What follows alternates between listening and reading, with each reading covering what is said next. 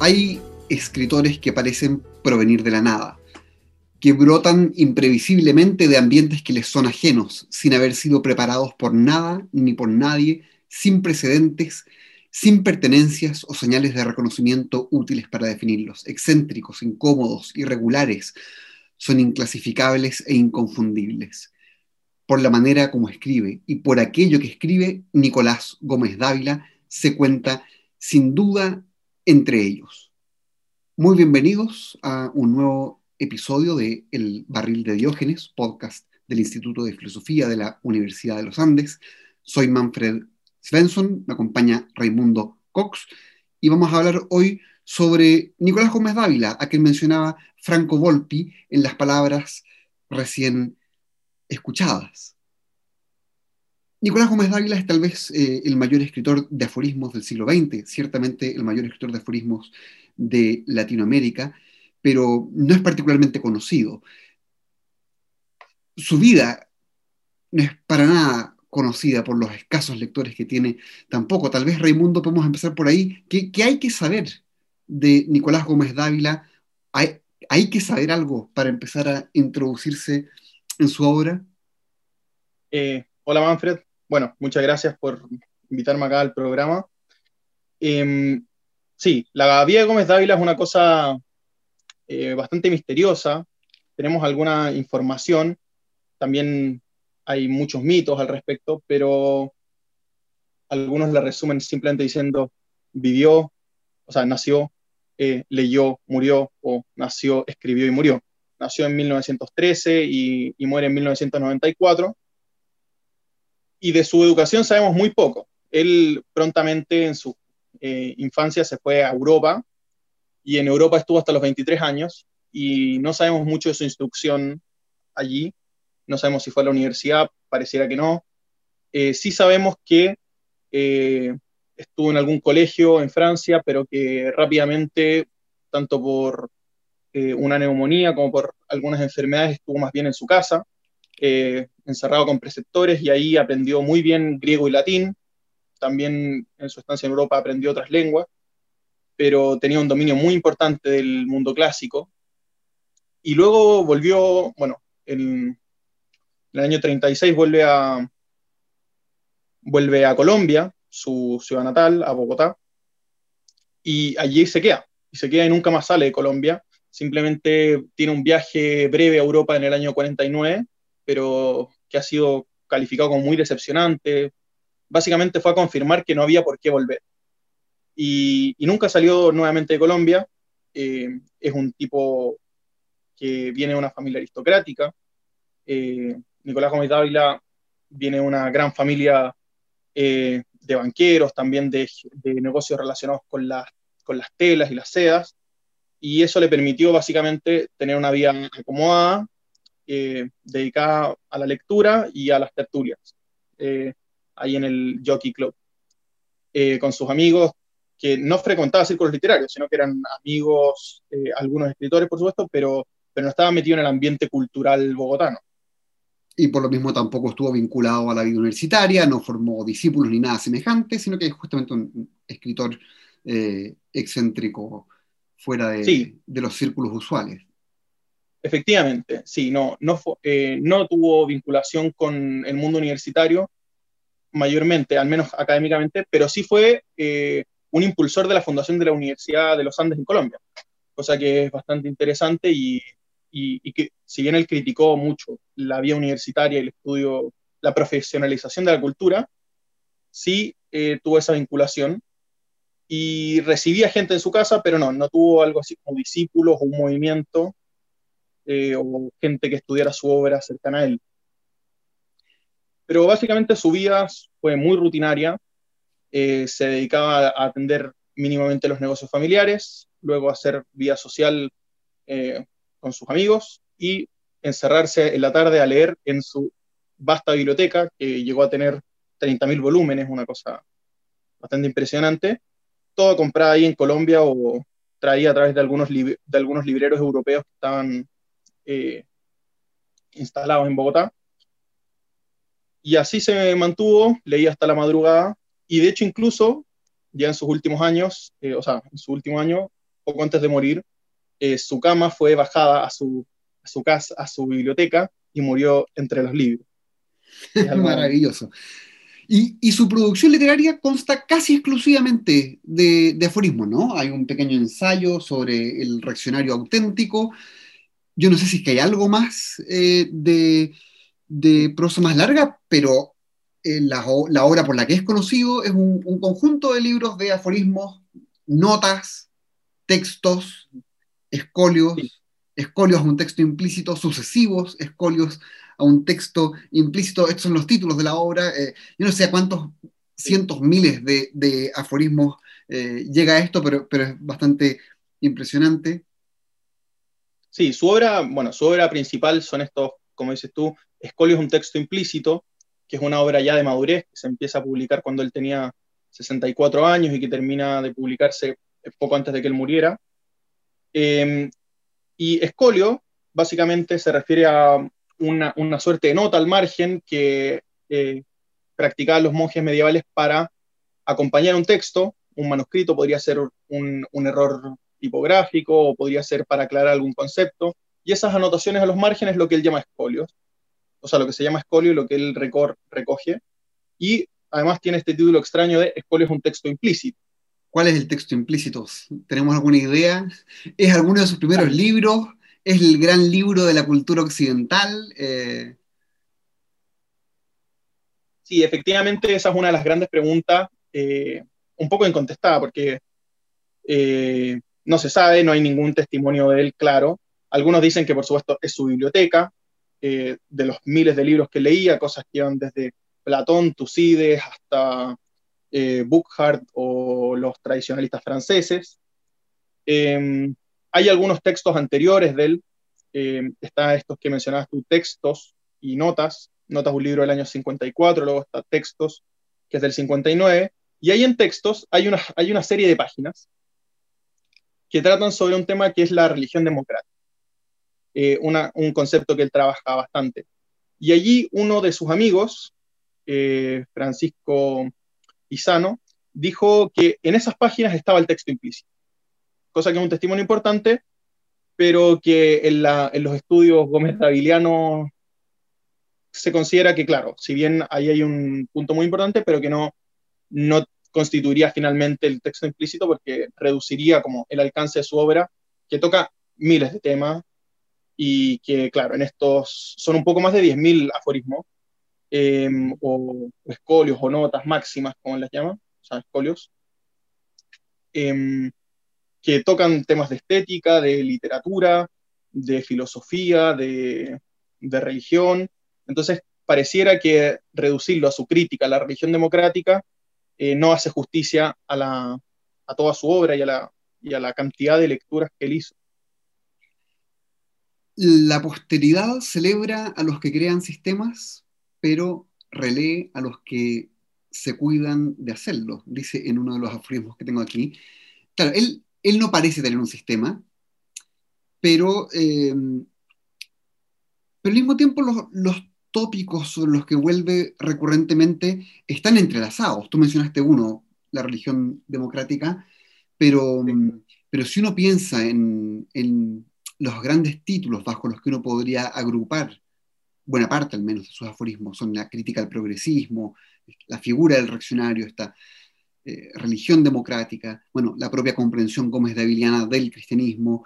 Eh, hay un vínculo, eh, hay, un, hay algún tipo de hilo conductor, hay cosas que escapan seguramente de, ese gran paraguas, pero tal, vez, tal vez uno puede ir siguiendo algunos temas para dar una idea de del espíritu que atraviesa al menos su, obra, ¿no? Eh. La idea de progreso, por ejemplo, es, por supuesto uno, de, las, eh, de los blancos eh, recurrentes de su obra, ¿no? Dice, dudar del progreso es el único progreso. ¿En ¿Dónde está el, centro de su crítica al, progresismo? ¿Qué, ¿Qué, versión del progresismo, podría uno preguntarse, es la que está criticando. Claro. Sí, efectivamente, bueno, la obra de Gómez Dávila gira en torno a algunos tópicos centrales, como los que tú mencionabas, y la crítica al progreso que está encarnada principalmente en, en, la figura del reaccionario, lo que él llama el reaccionario auténtico en un texto, uno de sus textos más logrados, eh, es, el, el, que encarna esta gran crítica.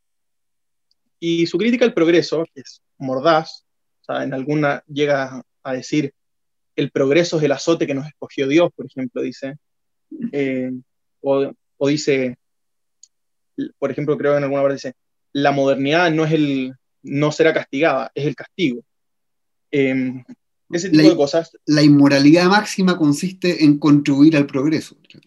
Claro, sí.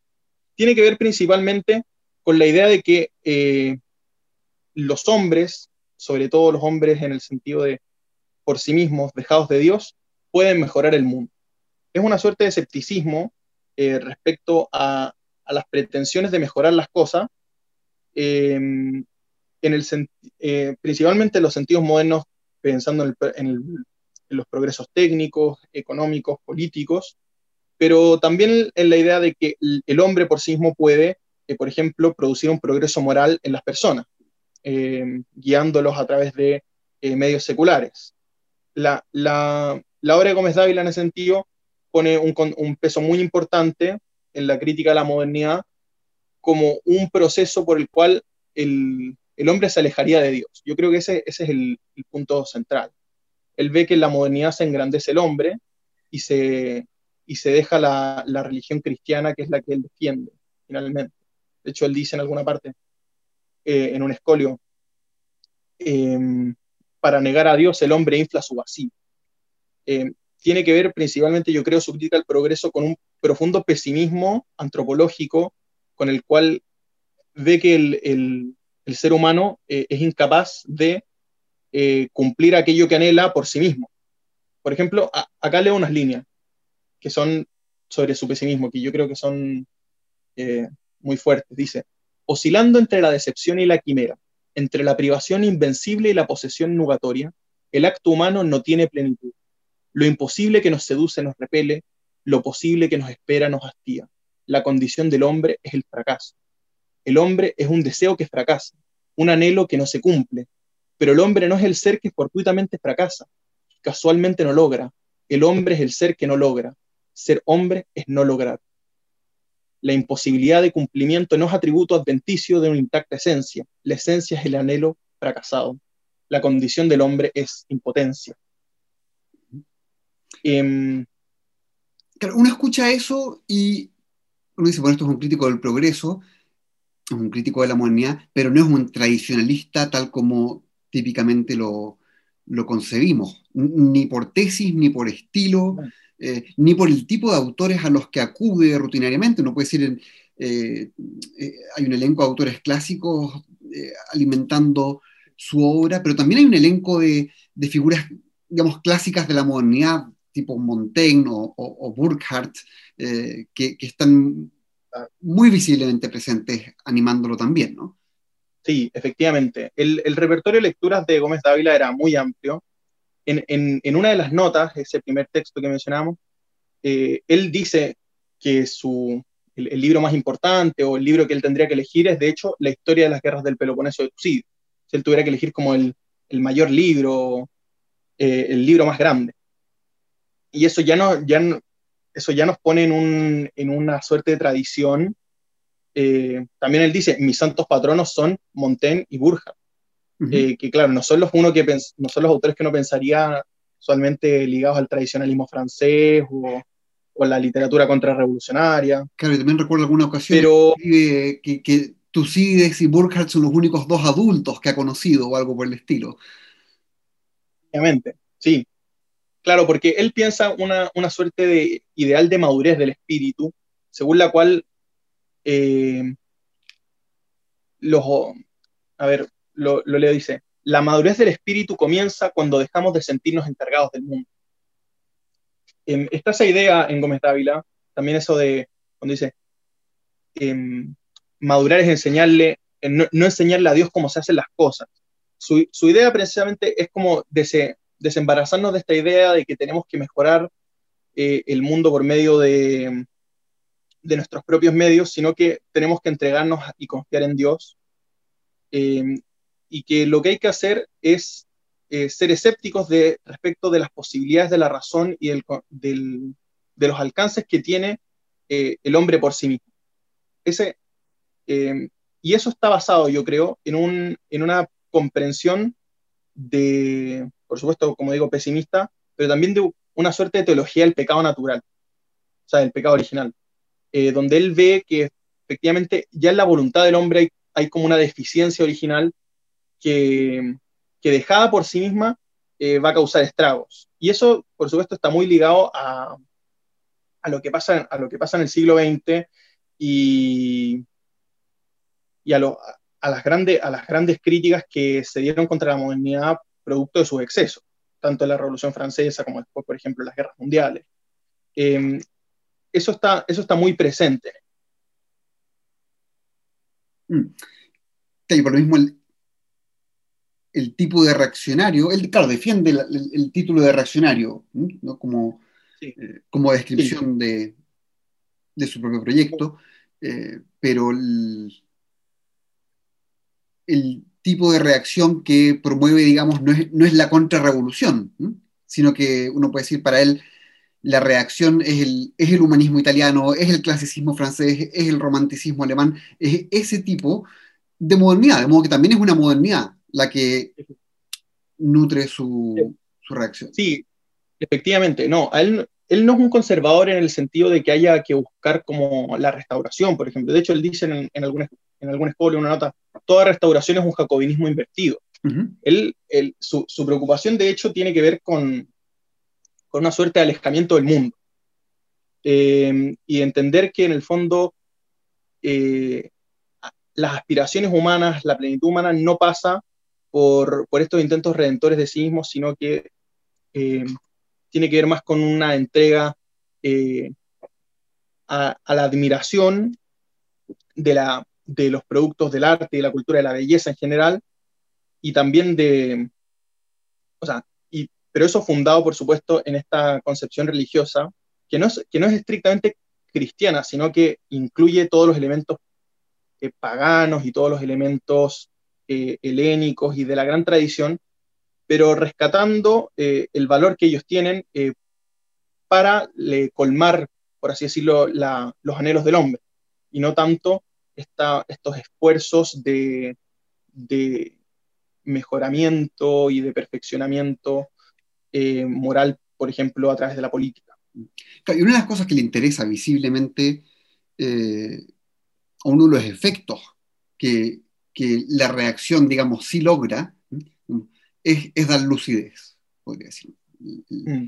Eh, no, hay promesa de restauración de algo, sino que hay promesa eh, de dejar de ser bobos, diría él, ¿no? Eh, los aforismos dice, el pensamiento reaccionario no asegura el éxito de alguno a sus adeptos, meramente les garantiza que no dirán tonterías.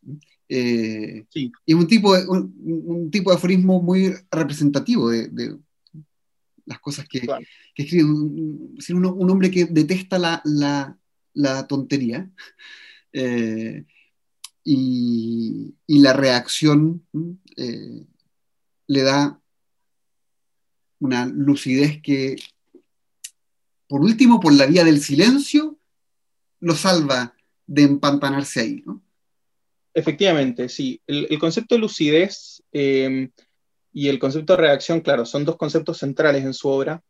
La reacción, por supuesto, es un concepto un tanto esquivo, porque, claro, no, está pensando estrictamente en una reacción, a, por ejemplo, a la, Revolución Francesa o al Renacimiento o, a la técnica del siglo XX. De hecho, dice en alguna parte, eh, la reacción comenzó en Delfos, o, o dice, en Platón, o sea, eh, en Platón todo reaccionario resucita. Eh, perdón, todo reaccionario resucita Platón. Eh, ese tipo de ideas eh, van, van ligadas, por supuesto, a, este ideal de vida que él, claro, yo creo que identifica un poco con la lucidez. De hecho, en, un escolio él, él, lo dice claramente, dice, vivir con lucidez, una vida sencilla, callada, discreta, entre libros inteligentes, amando a unos pocos seres es el, tipo de objetivo, yo creo, y el tipo de, ideal con el cual él, se siente muy cómodo. Em, por ejemplo, sigo leyendo. Em, eh, dice, respecto, por ejemplo, a, las, exigencias que tienen en algún sentido la lucidez, dice, un espíritu falsamente razonable quiere opiniones conformes a las suyas o discursos que conciernen con el vulgar sentido común, mientras que un espíritu que anhela la sola lucidez tolera todo lo que oye, pero exige que cada cual tenga clara conciencia de las causas y de las consecuencias de las ideas que propone. Y, que, y continúa después, más adelante dice, anhelo que todas estas notas, esto respecto a sus propios escritos, pruebas tangibles de mi desistimiento, de mi, de mi dimisión, salven de un naufragio mi última razón de vivir. Imposible me es vivir sin lucidez, imposible renunciar a la plena conciencia de mi vida. Em, yo creo que entonces lo que se va perfilando claramente es esta, este ideal de, eh, por medio de una vida intelectual, pero alejada, por supuesto, de la tecnificación, de la cultura profesional, eh, por medio de la universidad, eh, alejado también de las, de las exigencias de la vía política y retraída, alcanzar la verdad y alcanzar este encantamiento del espíritu en el ideal del ocio, que finalmente es ese ideal clásico de la filosofía que yo creo que él rescata plenamente y con el cual se siente eh, identificado como eh, la forma de vida a la que él aspira, esa vida rutinaria dedicada a la lectura y con la cual puede eh, alcanzar esto que él llama lucidez, que no es algo que se alcance plenamente, sino que él, como dicen algún, lo visita simplemente, alcanzar esos momentos de. Y todo esto contra el trasfondo, por supuesto, de, la religión democrática que mencionaste al inicio, que, eh, que, de algún modo es la antítesis de esta lucidez. ¿no? El, el pueblo no elige a, quien lo cura, sino a quien lo droga. Eh, no hay nada en el mundo que el entusiasmo del imbécil no logre degradar. Está lleno de afirmaciones de este, de este tenor. Eh, y, y, claro, uno puede decir que el, contexto de religión democrática es el que, eh, el que él percibe como principal obstáculo, o, el, mito del progreso junto con la religión democrática como principales obstáculos para adquirir esta lucidez. Eso no, significa, desde luego, que sean los únicos obstáculos. Uno puede eh, caer en múltiples formas de autoengaño, pero la, forma masiva del mundo contemporáneo eh, parece ser esta. Uno, uno se libra de eso eh, no simplemente mediante más cultura, digamos, como podría sonar, sino mediante una cultura que, eh, no sea corrompida por, por estos elementos. En algún aforismo dice, conocer bien un periodo histórico consiste en no observarlo a través de prejuicios democráticos. Un texto bien ilustrativo de cómo hay que purgar la vía usual de acceso a la historia para que la historia pueda desempeñar, por ejemplo, este eh, papel eh, redentor en alguna medida, eh, o, redentor al menos en el sentido de, darnos lucidez. Efectivamente, sí. Bueno, en el contexto de la crítica a la religión democrática, bueno, por supuesto tiene su dimensión teológica, donde él cree que la, la democracia es un sistema que finalmente consagra eh, la idea de poner al, hombre como Dios, pero también tiene eh, una dimensión de una crítica a la, masificación de, la estupidez y de la acción colectiva entendida como una forma eh, por la cual se pierde, se pierde esta forma de control, de serenidad que, la soledad y que la rutina le imponen a, la voluntad y a la razón misma. Em, entonces lo que yo creo que él ve es esta crítica al endiosamiento, por ejemplo, a los, a los eh, fines humanos que se pueden alcanzar, por ejemplo, por medio del Estado. Yo creo que él ve que en, la, en, el mundo democrático se empiezan a trasladar eh, a la política y al Estado todos aquellos, eh, aquellos anhelos que por supuesto no puede realizar, cree él, el hombre por sus propios medios, pero que en algún momento estaban eh, vinculados principalmente a la religión. Y por eso él cree que finalmente eh, esta religión democrática promueve eh, una serie de ideales que no va pudiendo cumplir, por supuesto, y, en esa medida va, va, va degradando en su insistencia en alcanzar cosas que por sí misma no puede. Y de hecho, por ejemplo, se dice muy irónicamente en algún momento, no logrando realizar lo que anhela, el progreso bautiza anhelo lo que realiza. Em, y, tiene que ver, yo creo, esta crítica a Todos estos elementos están, por supuesto, muy vinculados. Esta crítica al progreso, a la democracia, a la modernidad, eh, tienen que ver con em, una comprensión, por supuesto, eh, de cómo funciona esta estructura del deseo y de los anhelos humanos y de cómo pueden realmente eh, ser, ser colmados. Entonces, lo que él ve es que en el mundo moderno se cree que por sí mismo podemos llegar a, cumplir y realizar estos fines, eh, olvidándonos de esta dimensión trascendente de la vida humana, pero ese esfuerzo em, secular por lograr dichos objetivos termina irremediablemente condenado al fracaso. Entonces, eso lleva por su propia dinámica a que se, por ejemplo, se intenten eh, cada vez de forma más radical dichos objetivos, lo que lleva, por, por ejemplo, creer a las matanzas, eh, y de hecho se ríe también mucho. En, algún momento dice, eh, a los tontos hay que educar en el fondo con, egoísmo para economizar los muertos, porque lo que él cree es que efectivamente dejados a sí mismos, lo que van a intentar es una y otra vez, que esas son el tipo de experiencias que él ve consumadas en, los, en los, anhelos modernos. Em, Oye, por ejemplo, eh, no, completa, completa. iba, a decir que,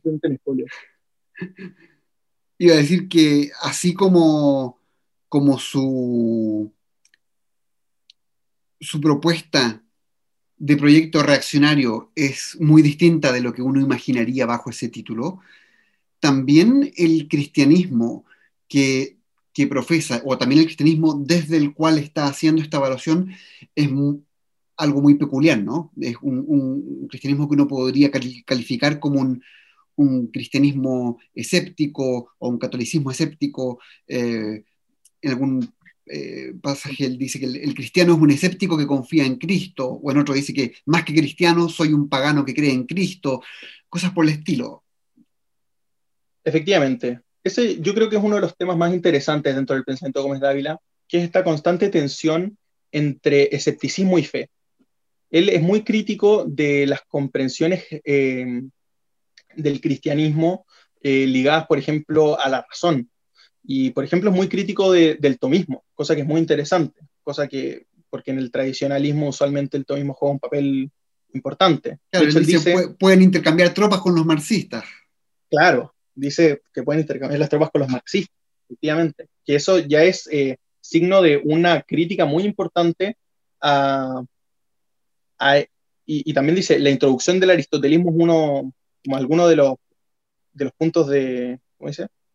de, caída del cristianismo. Y lo que le molesta ahí es la idea de que el cristiano sea algo así como un sábelo todo.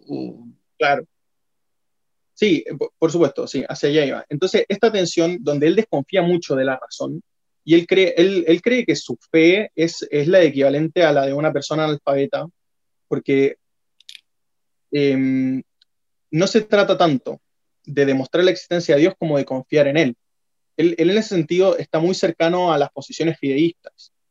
Eh, claro, pascaliano, kierkegaardiano. Por supuesto, sí. De hecho, una cosa muy interesante, él, que, como decía, sabía mucho idioma, él incluso en, ya entrado, ya mayor, intentó estudiar danés para poder leer a Kierkegaard en su idioma original.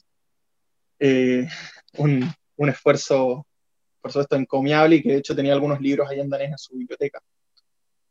Oye, ahora, em, este, este escepticismo cristiano, al mismo tiempo, no parece ser una, una versión minimalista o una, eh, una comprensión del cristianismo que quiera, por eso, simplificarlo, eh, reducir, eh, digamos, el, el, edificio de la, doctrina cristiana. Hay un, aforismo donde él dice, el catolicismo no resuelve todos los problemas, pero es la única doctrina que los plantea a todos. encuentro muy revelador ese pasaje eh, en, la manera en que logra conjugar su escepticismo, esto no resuelve todos los problemas, y al mismo tiempo afirmar eh, que hay algo ahí eh, que no se reduce, digamos, a, una doctrina capital, sino que es el conjunto de la problemática humana lo que toca.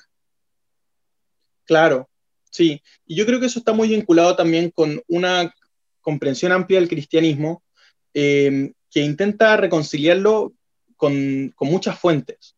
Y, en ese sentido, uno puede comprender la rehabilitación que él propone y el rescate del paganismo, que en el fondo se refiere al, mundo helénico en general eh, y también a, buena parte del, mundo romano.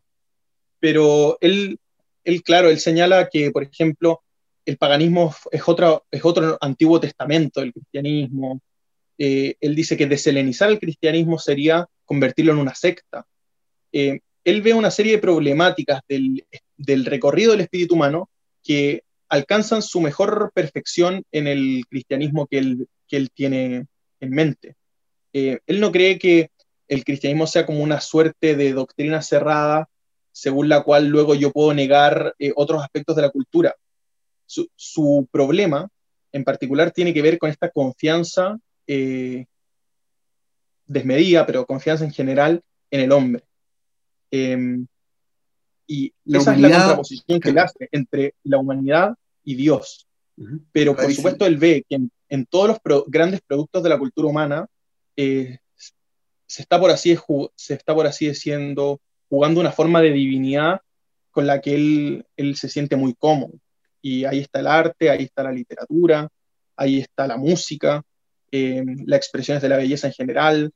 Eh, su, claro, es una crítica que tiene que ver sobre todo con la voluntad del progreso eh, por medio de la razón, por medio del cálculo, etc.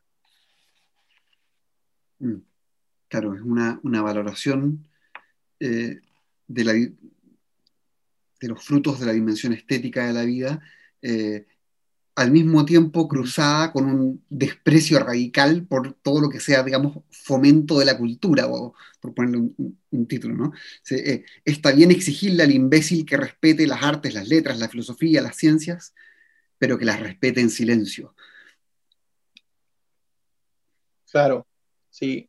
Em, efectivamente, claro. Él tiene una comprensión en ese sentido de la cultura, Em, que está relegada a un plano especialmente privado, a pesar de que él en vida todos sus libros los publicó por medio de em, eh, fundaciones y lugares e institutos estatales eh, de fomento a la cultura, precisamente. Pero, pero claro, tiene que ver con una comprensión de la cultura como una suerte de goce privado, em, de, de, diálogo, por supuesto, con los muertos, eh, con los cuales eh, el hombre puede deleitarse por sí mismo sin tener que recurrir em, a esta comunidad que, que dejada a sí misma se idiotiza. Em, porque esa, forma de retraerse del mundo, em, yo creo que es la que él, ve como el único camino para poder llegar a estos objetivos que señalábamos antes, como la lucidez o la madurez del espíritu. Oye, al, comenzar yo mencionaba lo, poco conocido que es en general, pero mm. ha habido un elenco de personas muy distinguidas eh, en, la cultura europea que lo han rescatado. Gómez Dávila es publicado en italiano, es publicado en alemán, eh, lo difunde en Europa Franco Volpi, eh, Vittorio Hösle, yo, yo lo conocí porque me lo mencionó una vez Robert Spemann, dando por sentado que viniendo de Chile todos leíamos a Nicolás Gómez Dávila, desde luego eh, yo eh, revelé con mi mirada mi, ignorancia.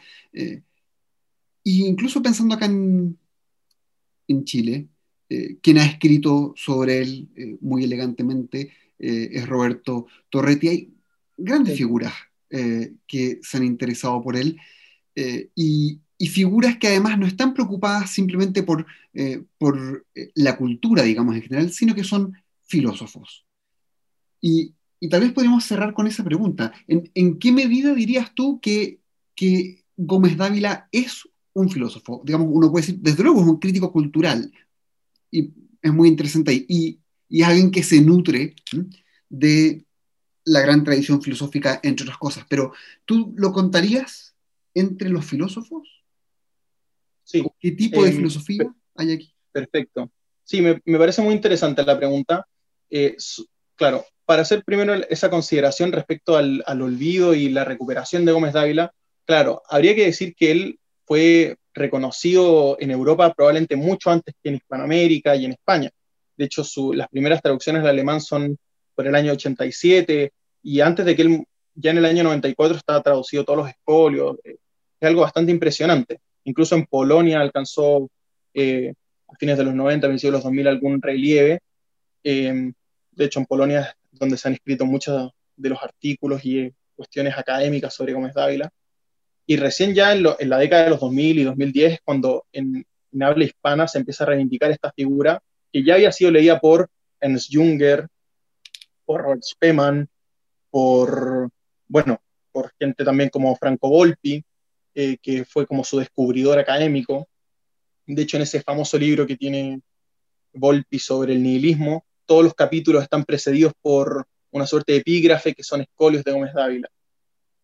Y respecto a la relación de Gómez Dávila con la filosofía, em, tampoco la filosofía es totalmente ajena, creo yo, al, a este estilo aforístico eh, y a este estilo fragmentario.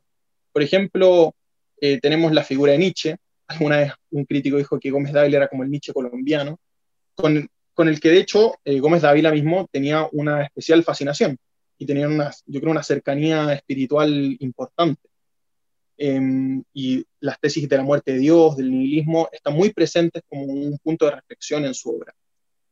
Y lo que yo creo que aporta Gómez Dávila es una suerte de antídoto, una suerte de, una suerte de vacunación contra los excesos em, y contra el, optimismo desenfrenado que puede encontrarse en el mundo moderno, en el, en, el liberalismo, en la democracia, en el progresismo en general. Eh, ese tipo de críticas están vinculadas, yo creo, eh, de forma muy clara en su obra, repartida en todos los escolios, pero que pueden ser leídas de forma íntegra. Yo creo que Gómez Dávila en ese sentido no es totalmente ajeno a una suerte de sistematización. Él, por supuesto, negaría esto rotundamente. Pero eh, hay una forma de coordinar eh, los diferentes conceptos que él está trabajando, que él acepta, por supuesto, además, sin miedo a la contradicción, porque él piensa que la realidad en sí misma es contradictoria y que no hay problema entonces que el pensamiento también, al querer conocer la realidad, caiga en contradicciones. Pero sí nos permite, yo creo, eh, enfrentarnos a la tradición filosófica y, y, a la modernidad en particular eh, con medio de un ojo crítico que es diferente y que es, sumamente original, pero que no simplemente está cargado de, este, de, todo este pesimismo que yo he mencionado, sino también de un poco de sentido del. Y a mí me gustaría recalcar finalmente esto, que es eh, una suerte de comprensión de la vida humana también eh, vinculada a no tomarse tan en serio las cosas, en el caso del como por tener esta fe y esta eh, confianza en Dios y en Cristo, que le permiten finalmente em, alejarse un poco de todas esas presiones y de todos esos malos ratos que, que, acaecen en el mundo moderno. Em, eso es lo que yo diría respecto de Gómez Dávila y la filosofía. Em, si quieres, para cerrar, podría leer un pequeño fragmento del reaccionar auténtico, que me parece eh, que resume muy bien y algunas de sus ideas principales y que al menos harán justicia mucho mejor a lo que nosotros hemos dicho acá. Dice, esto en el reaccionario auténtico, si el progresista se vierte hacia el futuro y el conservador hacia el pasado, el reaccionario no mide sus anhelos con la historia de ayer o con la historia de mañana, el reaccionario no aclama lo que ha de traer el alba próxima, ni se aterra las últimas sombras de la noche. Su morada se levanta en ese espacio luminoso donde las esencias lo interpelan con sus presencias inmortales. El reaccionario escapa a la servidumbre de la historia porque persigue en la selva humana la huella de pasos divinos. Los hombres y los hechos son, para el reaccionario, una carne servil y mortal que alientan soplos tramontanos. Ser reaccionario es defender causas que no ruedan sobre el tablero de la historia, causas que no importa perder. Ser reaccionario es saber que solo descubrimos lo que creemos inventar, es admitir que nuestra imaginación no crea, sino desnuda blandos cuerpos. Ser reaccionario no es abrazar determinadas causas ni abogar por determinados fines, sino someter nuestra voluntad a la necesidad que no constriñe, rendir nuestra libertad a la exigencia que no compele, es encontrar las evidencias que nos guían adormecidas a la orilla de estanques milenarios. El reaccionario no es el soñador nostálgico de pasados abolidos, sino el cazador de sombras sagradas sobre las colinas eternas. Escribir corto para concluir antes de hastiar. Esas palabras de Nicolás Gómez Dávila valen también para la conversación, así que aquí los dejamos nosotros. Hemos conversado junto con Raimundo Cox sobre el aforista colombiano Nicolás Gómez Dávila. Gracias Raimundo y los dejamos invitados a un próximo episodio del Barril de Diógenes.